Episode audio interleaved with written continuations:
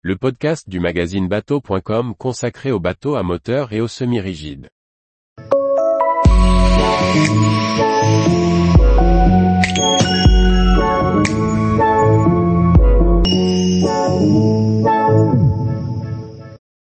Une barquette centenaire qui passe au moteur électrique. Par Maxime le Riche. Construite en 1913, la barquette Mercedes a été entièrement restaurée par l'association marseillaise Boudmeur. Mais au lieu de l'équiper d'une conventionnelle motorisation thermique, la Mercedes a été équipée d'une propulsion électrique, que nous détaille son fabricant français.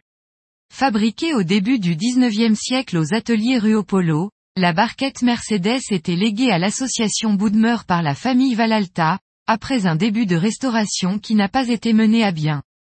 L'association Boudmeur a relancé les travaux de restauration, avec l'aide de nombreux partenaires tels que le Conseil départemental de la Fondation du patrimoine, le MACT, la Fondation Ponant, le lycée Poinceau Chapuis et Ozo Électrique.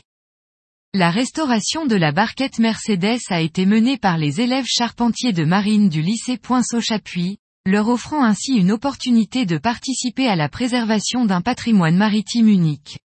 Souhaitant limiter l'impact environnemental de la barquette, celle-ci a été équipée d'une motorisation électrique fabriquée en Provence. Grâce à cette innovation, la barquette peut naviguer sans émettre de CO2, tout en limitant ses rejets sonores. La motorisation d'origine a été remplacée par un moteur électrique brushless Ozo de 10 kW, qui est l'équivalent de 40 chevaux thermiques. Fondée en 2010, la société Ozo Électrique est spécialisée dans la conception et la distribution de kits d'électrification. Nous nous sommes entretenus avec son PDG Jean-Pascal Plumier, qui est revenu sur son implication dans la restauration de Mercedes. Nous étions à la recherche d'un projet éco-responsable, en adéquation avec notre leitmotiv qui est l'économie circulaire. Le projet mené par l'association correspondait à nos valeurs. Pour la barquette Mercedes, nous avons conçu un parc batterie sur mesure. La batterie 48 volts de 13 kWh pèse 90 kg.